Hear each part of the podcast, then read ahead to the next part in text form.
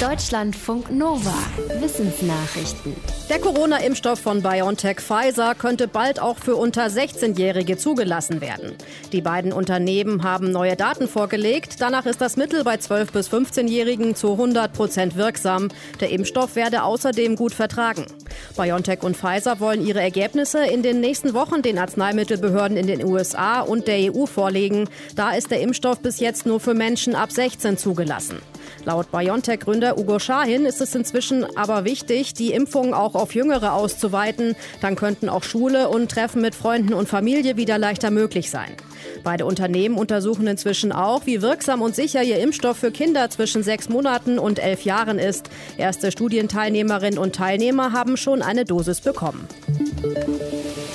Ihr wolltet schon immer mal die Erde aus dem All betrachten, dann könnt ihr euch ab heute bei der Europäischen Weltraumorganisation ESA bewerben als Astronautin oder Astronaut. Dazu möchte die ESA besonders Frauen ermutigen. Eine Frauenquote soll es aber nicht geben.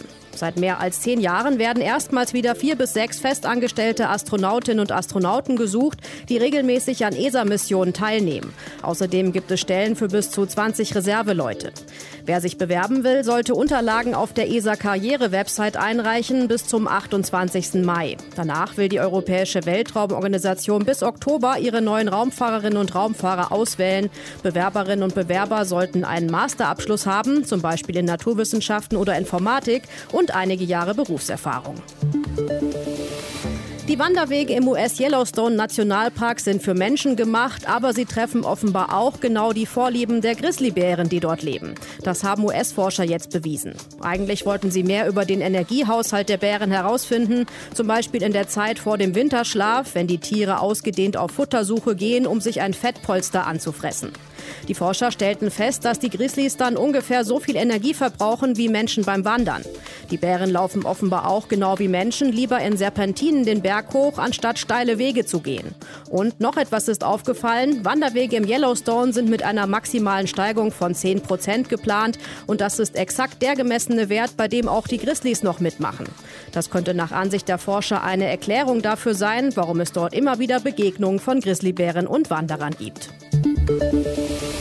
Künstliches Fleisch züchten, das klappt offenbar gut auf Spinat. Das haben Forschende aus den USA im Labor ausprobiert. Dafür haben sie Spinatblätter dezellularisiert. Das heißt, von denen war am Ende nur noch das Adergerüst eines Blattes übrig. Das bildete dann eine essbare Basis, auf der die Forschenden Rinderzellen zu Muskelmasse wachsen lassen konnten. Die Forschenden berichten über ihre Studienergebnisse im Fachmagazin Food Bioscience. Sie hoffen, dass damit die Möglichkeiten für künstliche Fleischproduktion verbessert werden die sie übersetzt zelluläre Landwirtschaft nennen.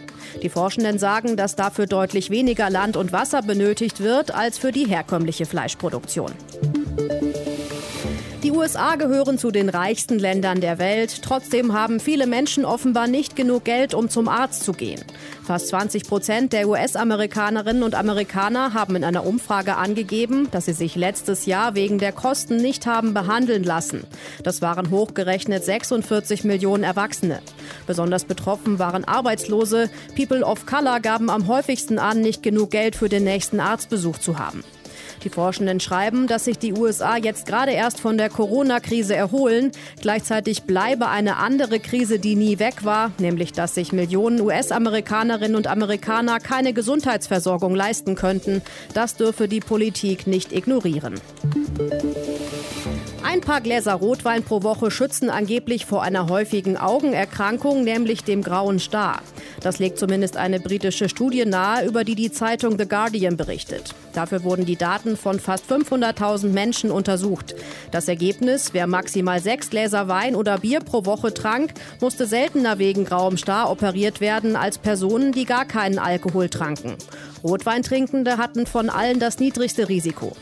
Die Ergebnisse sind allerdings mit Vorsicht zu genießen, wie viele andere zu Alkoholkonsum und angeblichen Gesundheitseffekten. Die Studie kann nämlich keinen direkten Zusammenhang zwischen Weintrinken und der Augenkrankheit belegen. Eine Forscherin, die nicht an der Studie beteiligt war, kritisiert auch die Vergleichsgruppen. Bei den Nicht-Alkoholtrinkenden seien zum Beispiel auch viele Menschen dabei, die wegen anderer Krankheiten darauf verzichten. Das könnte den möglichen Rotweineffekt verzerren. Deutschlandfunk Nova